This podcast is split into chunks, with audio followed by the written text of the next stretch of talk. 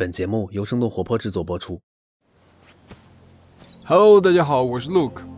我喜欢户外运动的原因之一是，自然总能带给我许多在城市生活中感受不到的东西。自然的力量可以治愈，也可以帮助我思考。然而，在城市生活的我们，很少能真正的走进自然的深处，更不用说接触到野生动物。比如，滇金丝猴是我国独有的物种，它们曾经不为人知，分布在喜马拉雅山南缘横断山系的云岭山脉中。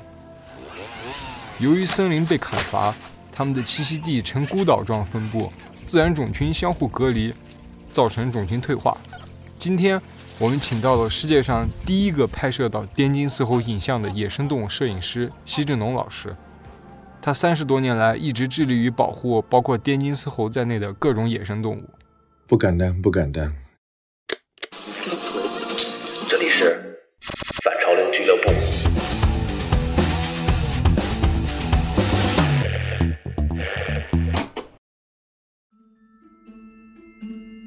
滇金丝猴这个物种最初甚至不是中国科学家发现的，而是19世纪末国外的传教士。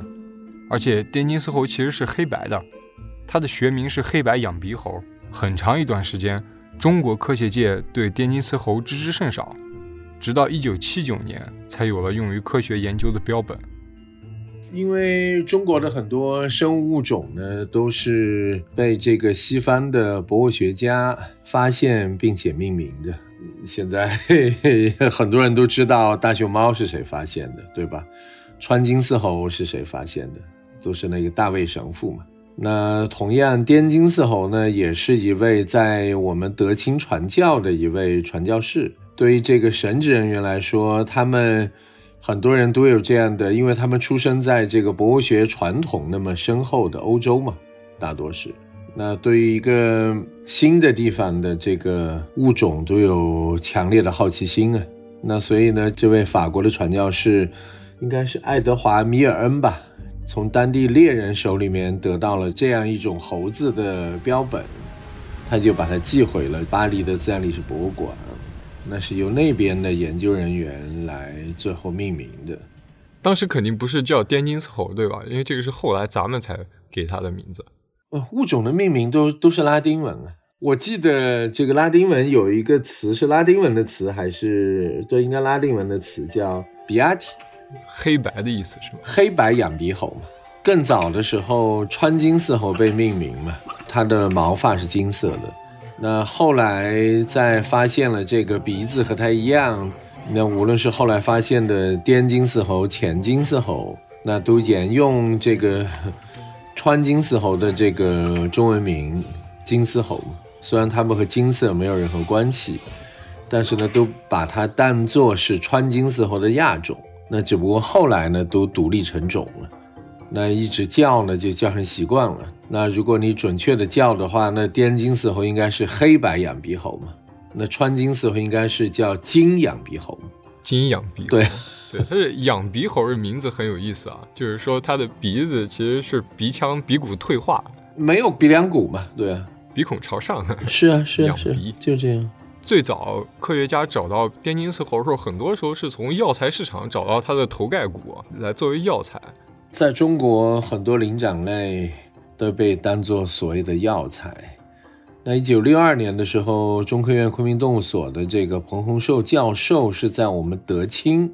的一个什么供销社或者说土畜场的这个公司的库房里面发现的猴子的皮子，只是皮子而已，又没有头骨。六二年发现这个皮子之后呢，也才中国的科学家才才知道，哦，原来这个猴子依然存在。发现命名的那个模式标本是在法国的自然历史博物馆。所以，中国的科学家采了标本，大概是一九七九年吧。我如果没记错的话，昆明动物所的马士来在德清采到了标本，也就是说打到了猴子。中国科学家才有了一个完整的标本嘛。因为从一八一八九零年以后，在这个区域那么难以抵达，那怎么知道呢？对吧？所以，并不是说这个猴子消失了，只不过是。没有人去做这方面的工作而已嘛，那就包括九零年，我们科学家知道这个云南的东北部有更大的黑颈鹤的越冬地，那并不是它突然到那个地方的，那只是因为科学家得到了信息。那前面那么长久的历史当中，科学家不知道啊，那当地人始终会知道这个物种的 就在那儿朝夕相处，对吧？越冬季节。那同样啊，那滇金丝猴一直生活在我们横断山区的云岭山脉，就是这样的道理啊。一方面，科学界对滇金丝猴的研究起步的晚；另一方面，那时候的野生动物摄影师并不是一个很成熟的职业，滇金丝猴并不被大众熟知。虽然是在八十年代初，我知道滇金丝猴这个物种，但事实上的话。和这个物种稍微近了一点呢，是在一九九零年。我那个时候在中央台的动物世界做临时工摄影师，在昆明动物所拍懒猴的这个过程当中呢，碰到了这个那个时候开始研究滇金丝猴的罗永成，他就跟我讲：“哎，说你怎么不拍滇金丝猴呀？”哎呀，我说等我有能力决定拍什么物种的时候，我第一个。肯定拍电竞丝猴，但那个时候为什么是没有能力决定拍什么？我是中央电视台动物世界的临时工摄影师，那老板派我拍什么，我我当然就拍什么，我怎么有能力决定呢？对吧？在那个时候，就是像您这样的临时工多吗？还是大家都是临时工？像我这样的就就一个人啊，哪有那么多？因为那个时候就是从国外买片子，可能要比雇人训练人去拍要划算。所以那个时候的野生动物摄影师这种职业几乎是就还没有成为一个职业化的东西。那个毫无疑问呀，到今天也没有成为职业化，对吧？三十年之后的今天，离职业化还远着呢。那个年代没有这个概念的存在呀。在今天这个时代，我们国家展开一个动物研究的项目，要比当时容易得多。首先，资金问题不再是主要依靠国际组织。我们的科研力量和技术手段也要成熟得多，但是在那个年代，仅一台摄像机就接近十公斤重，需要克服的困难远比今天多。每一步工作的展开都有时代的意义。九零年，这个罗永成跟我讲说：“你怎么不拍金丝猴，对吧？”那我说：“等有一天我能够决定自己拍什么的时候，我一定第一个拍金丝猴。”那到了九二年，我不是已经离开动物世界，到了云南林业厅了吗？那我去林业厅是要把林业厅的这个电视制作的这个摊儿给撑起来嘛。而且我去林业厅是为了拍野生动物的嘛。我去就想着要拍滇金丝猴嘛。那也就在那一年的夏天呢，这个昆明动物所和这个白马雪羊保护区的一个联合研究就开始了，而且这是为期三年的。那罗永成呢，就是这个研究小组的中方的组长。中方的那意思是这是一个合作的。对，还有一个美国的博士生，当时是 WWF 给了这个研究项目一个资助嘛。那个时候还不叫自然基金会呢，那个是叫野生生物基金会啊。但是没想到的是，我我深入其中的三年当中，我也只拍到两次。为什么三年当中只能拍到两次呢？一群猴子。活动范围超过一百平方公里，而且都在四千米以上。而且呢，这个研究小组不能够就是说不惜一切代价要为我找到猴子呀。那当时大家怎么来追踪这个猴子？那只能根据新鲜的猴粪，听这个树枝折断的声音了。你没有更多的办法。所以你们每天就是带着野外的装备。然后开始在森林里面找猴粪，然后开始听声音。那也不可能每天啊，对吧？这个研究小组是有自己的工作计划的，要做这个植物样方，要做采回来的植物标本的一些整理。本来也没几个人，保护区的两个小伙子加上那个老柯，那个美国的研究生，有的时候老龙在，因为这个组长他不是随时都在的，主要就他们三个人。所以您当时持续在山里面待了多久？反正无数次吧，长则三个月，短则一个月嘛，一趟一趟一趟一趟这样找。这个九二年的这个冬天呢，研究小组就就从山里面就撤出来了。第二年五月份，那又带着所有的装备和给养，又再次走了三天吧，又走回了我们他们之前九二年六月份建起来的那个营地。那肯定很多这个恢复重建的工作得做啊。那个小木屋已经被冰雪覆盖，你要把冰雪铲掉，你还得把屋顶拆了。为什么要把屋顶拆了？那冰雪铲了之后，那个屋里很湿啊。哦屋顶拆了以后得得是晒几天太阳啊，让它没那么湿，你才再把屋顶那个翻头板再盖上啊。那您还记得您第一次拍到金丝猴那天的情景吗？当然，那已经是九三年的九月十五号，三点半左右吧。我们已经找猴子找了一个多礼拜了。那所以事实上回营地的路上，大家都很沮丧。那反正也没有什么话讲嘛。中间的时候，中泰还哎说是不是有就树枝断的声音啊？大家听听听。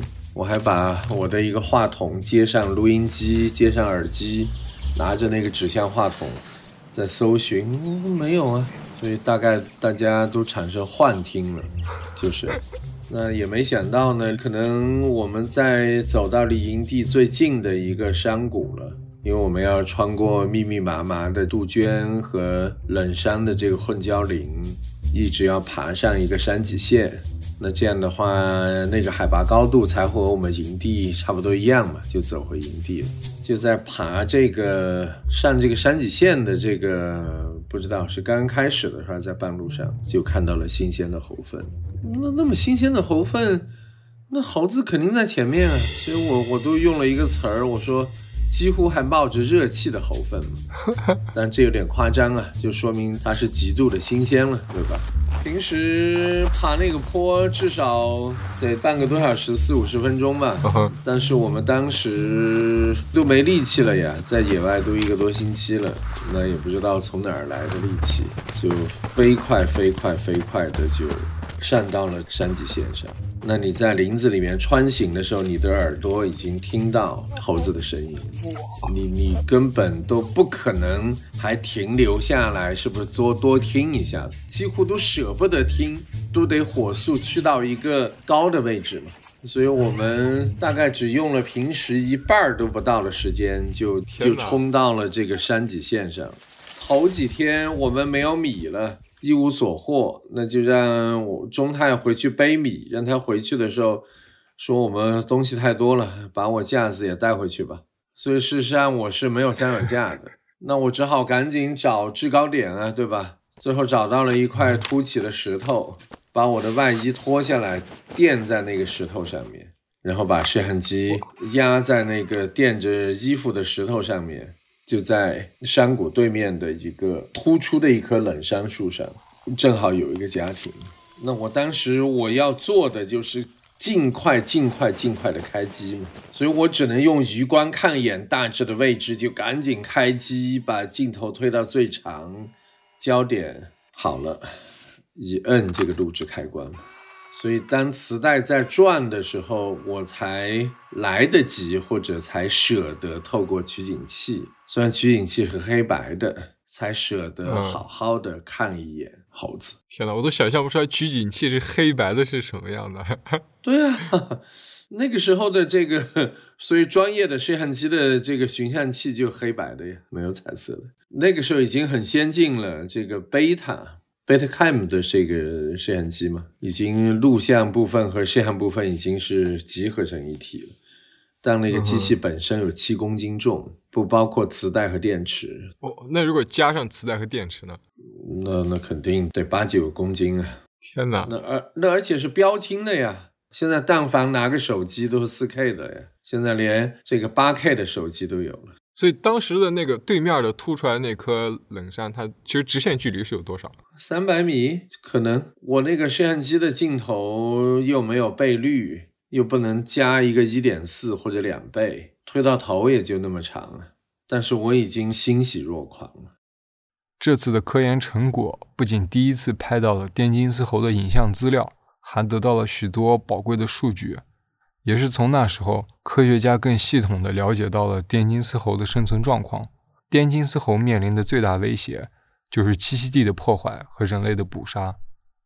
因为那一个研究是历史上第一次对滇金丝猴的一个种群数量、它的生态行为的观察，那是历史上的第一次呀。因为在那之前，你想七九年采的标本，七九年到九二年之间呢，有零零星星的一些调查，但是都没有这么一个国际合作的研究，而且是三年。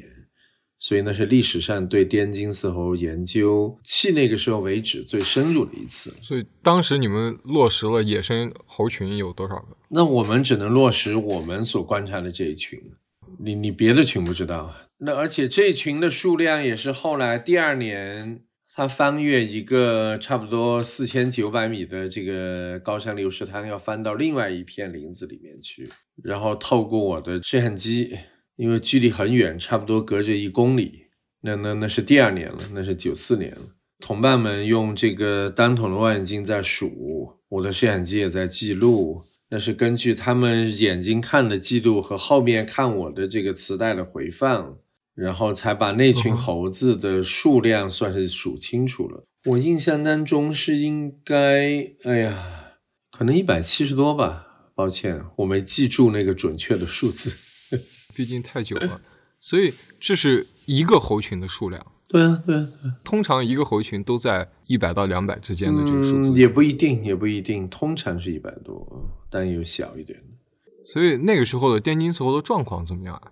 因为他们的森林、他们的栖息地都是破碎化，而且它的分布的地方还有人在打，森林还有在消失的。毕竟，并不是所有的猴群都在保护区嘛，而且就公众都不了解这个物种嘛。在滇金丝猴栖息地的南边，傈僳族，但藏族也有了，就是说要把一片森林，可能更早的时间吧，要把它先砍掉，烧一把火，然后让它演替成高山草甸。其实呢，最大的破坏呢，还是商业采伐。因为传统的这样的一个方式，你不是毁灭性的嘛，都是有选择的嘛。像这个高海拔的这个滇金丝猴栖息的这样的冷杉、云杉这样的高山暗针叶林，一旦被破坏，有的地方基本不可能恢复。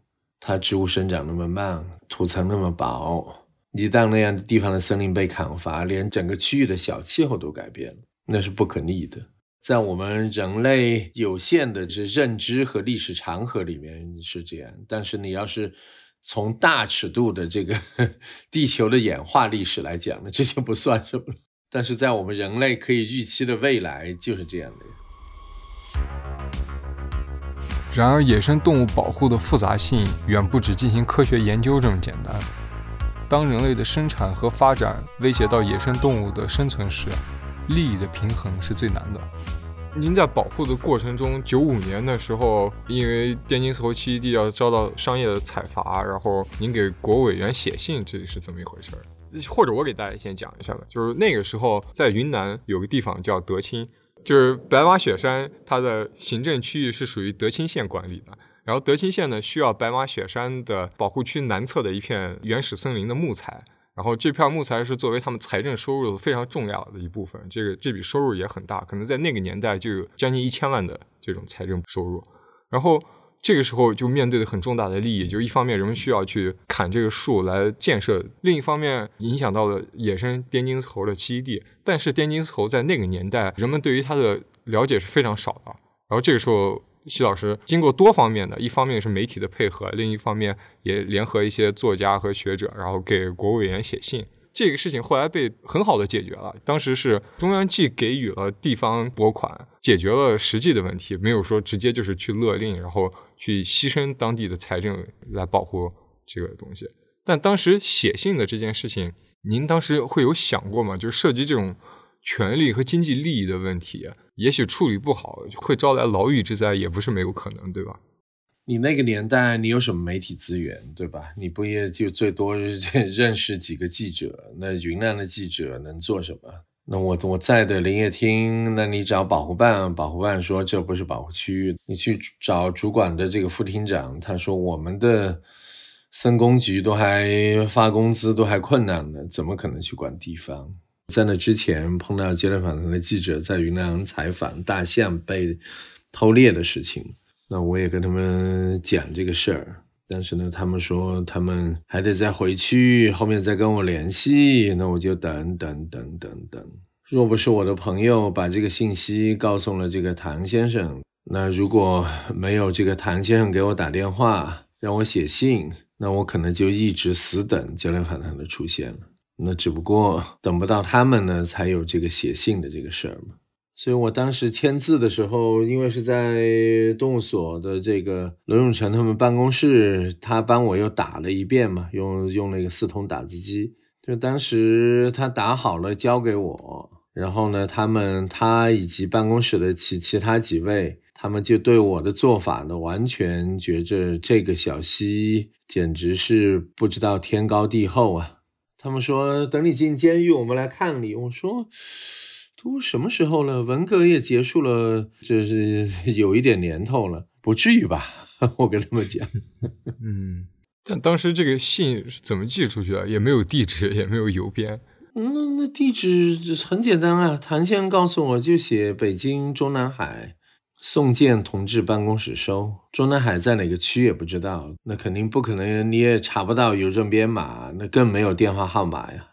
但是就寄到了呀。就那个年代啊，一九九五年的十二月八号寄出的信，那宋建十二号就批示了，四天以后。所以《今天访谈》的记者后面他就觉着很沮丧嘛，他是起了个大早，赶了个晚集。在那个年代，就是作为一个普通的公民，你和这个所谓的国家领导人之间。的这样的联系是存在的，只要你愿意，你你找对人，你写一封信寄出去是会有回应的。对于野生动物栖息地的保护，二十多年后的二零一七年，为了保护濒危物种绿孔雀的栖息地，奚老师作为证人，参与了公益组织“动物之友”发起的中国首例野生动物保护公益诉讼。随着时代的变化，野生动物保护的手段也在改变。绿孔雀在东南亚、在泰国、在缅甸都有嘛，但在中国那么多年，绿孔雀就没太有人去重视它。所以有一个年轻人是整理过一篇文章，所以如果不因为那个年轻的那个顾伯健，那我也不知道他已经到这么糟糕的情况了。绿孔雀分布还算是相对还集中和完整的栖息地，竟然要被电站淹掉，那我不能不管啊，这也是一种本能嘛。之前，二零零零年我去拍摄的澜沧江支流那个地方的绿孔雀，当时应该是他们文化站的一个人很关心，他在这个老百姓家的地旁边搭了一个棚子，他在那看。那我就在棚子里面待了一天还两天，那绿孔雀就出现了。拍完以后也就也就拍完了。反正我拍完之后的十年，二零一零年，当那个电站建好之后，那个地方的绿孔雀就消失了，这是事实，我只能陈述事实嘛。红河上面的这个赶海江电站如果建成了以后，对这片反正那个那个地方的绿孔雀肯定沉入，那个基地沉入水底，这是肯定的。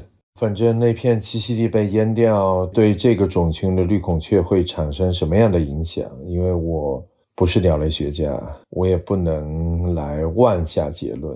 那绿孔雀的环评报告里面，那不是也有做研究、做科学人参与吗？那最后不说只有六颗苏铁吗？但这是事实吗？这根本不是事实嘛。我们后面我请了我这个做漂流的朋友，带着这个像小顾这么年轻的一批年轻的科学家进入那个区域。他们所发现的苏铁是六颗的百倍，甚至更多。那公益诉讼的提起和这个停止施工是没有必然的联系的，完全是靠自媒体改变的。那仗的打法都不一样了。那这个公益诉讼，那该诉讼还诉讼，那水电公司该应诉还应诉，那这只是一个所谓法律层面和舆论层面的事情了。一七年三月份，三月十五号，我们呼吁，那到在当年的八月份呢，电站就停工了，那一直停到了现在啊，你算一下多久了？在今天，绿孔雀的状况有好一点吗？嗯，是呀。那如果没有一七年的绿孔雀保护的这个事儿，那那个地方被淹掉，也没人知道。因为所谓五百只，不到五百只，这不都是科学家说的吗？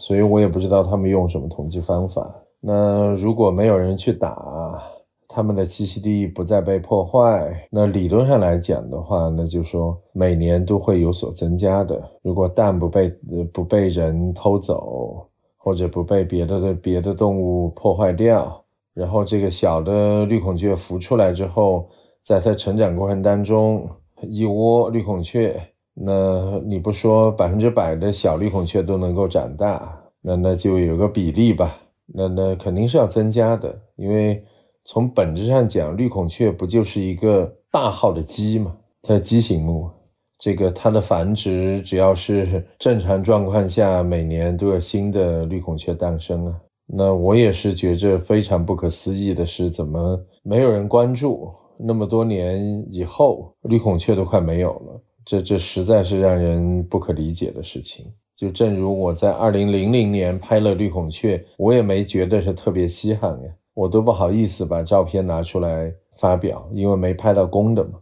但是呢，那年绿孔雀保护开始，我当年拍的那个照片，几乎是云南大地上几乎是唯一的，因为还没有发现别的绿孔雀的野外的照片。那要是二零零零年，我我那次拍摄了之后，就长期的去关注这个物种。那也许情况不会那么糟糕，所以这也是我觉着我做的，就说特别特别后悔的事情，我没有重视这个物种。那最后一个问题是关于野生动物保护法的，就是因为今年的疫情，就野生动物保护法又开始拿出来重新修订了。在这个修订过程中，其实有很多讨论啊，就是说。一方面有专家说，这野生动物保保护法对于动物的种类的呃覆盖面不够，有很多种类没有被列入到里面进行保护。然后再加上又有人关于疫情的这种禁食野味的这些讨论什么的，所以您现在对这个野生动物保护法的修订有什么看法？极端一点的说法呢，目前的野生动物保护法虽然在一六年修过一次，目前的这个野生动物保护法还是一部野生动物利用法。很令人遗憾和绝望的一个事情。这是怎么说？为什么是个利用法？当年我参加过一次修法的讨论，当时有这个国务院发展研究中心的，是他们组织的；有全国人大法制工委的人，有最高法院的，有律师，有 NGO 的代表。我的观点是要把那个条款完全去掉的，但很遗憾，那个那个条款并没有去掉。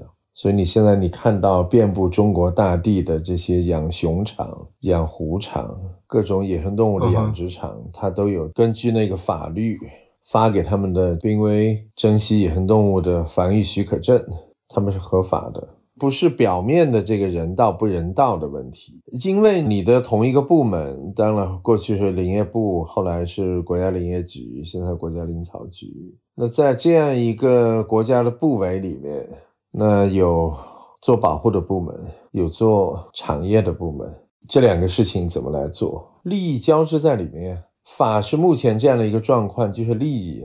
所以我那年去参加那个修法的研讨会，我的观点就是说，要成立于独立于任何国家部门之外的鱼和野生动物管理局，他们只做保护的事情，保护归保护，经营归经营。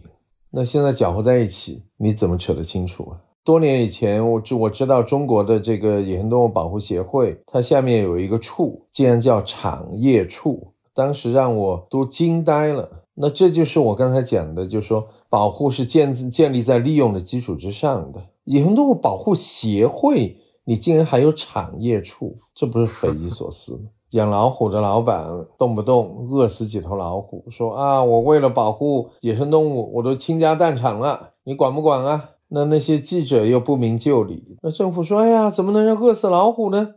我们赶紧给他拨钱吧。”这屡试不爽啊！那钱拨到之后，他把老虎放到冷库里面，过一段时间风声过了，那偷偷的不知道拿去干什么。你说他把他是把饿死的老虎放在冷库里，还是把活老虎？当时，但是他甚至都有意识饿死掉啊！那老虎的尸体某种程度比活的老虎还值钱啊！它肉可以卖，对吧？皮子可以卖，这个骨头还可以泡酒。他难道真的是要保护老虎吗？不是啊！那中国的这些老板们大大小小的虎场养的老虎，早就超过全世界野生老虎的总和。你只要有这个法律基础存在，那中国大地上这些丑陋的、养熊场、养虎场，不靠谱的野生动物园、马戏团就会一直存在下去。你的这个形象就不可能好，你再有钱怎么样？没用啊，你离文明还是很远啊。一方面，这是一种政治的资本，考虑到国际的形象呀，考虑到社会的利益，考虑到外界怎么看。但另一方面，公众对于物种的认知这个事情，其实是很有意思的事情。就比如说像您，您是喜欢他们的，对吧？然后像珍妮古道尔，像乔治夏勒这些人，他们对自己研究的动物，他们肯定是有一种属于自己的朴素的情感的。然后观鸟爱好者看鸟，他也是有一种自己发自内心的乐趣的。但是，一般的人是不能理解这种感情的。一般人可能并没有对动物有这么朴素的东西。那所以才是野行中国和我存在的意义所在嘛。通过越来越多的这个影像的传播，让我们中国的公众知道中国野生动物的样子，知道它们的名字，知道它们的脆弱，知道它们面临的危机。那这我这几十年干的不就这样的事儿吗？今天这些大城市的孩子，由于他们的父母有这样的意识，那他们都希望把孩子送去参加一些到自然当中的这样的一些活动。让孩子在自然当中去受到这样的一个震撼，从自然当中吸取营养。当今天的孩子长大的那一天，那也许就中国的这个自然保护、野生动物保护，才不是为了所谓的利用，才没有利益的存在。没有利益的时候，你才能够出现一些纯粹的东西，比如说纯粹的热爱。对呀，就是呀一六年那次修法的时候，我的观点就是这样。但是很遗憾，还是搅和在一起。这样感觉好悲观啊！那本来就是，这怎么能不悲观啊？工作了三十多年，回头看，您却感到的是悲观。野生动物的未来是更值得堪忧的。那那当然了，就是说，照梁先生的话讲呢，就是说，这是一个乐观的悲观主义者。你得不断的以乐观的这样的一个心态去努力去做改变，你做总有可能改变，所以我才说寄希望于未来。那您接下来的工作的重点会放在哪一块？培养更多的年轻人。我们十六七年的野生动物摄影训练营继续，我们这个牧民或者原住民摄影师的这样的一个成长计划。那也看机缘吧，有没有各种机缘巧合，是不是还能去更多的地方去复制，去开片新的区域？我也希望我们这个机构更加的让公众和朋友的期望鞭策着我们，能去做更多的事情。好的，那非常感谢齐老师今天做客我们的节目，非常感谢您的时间。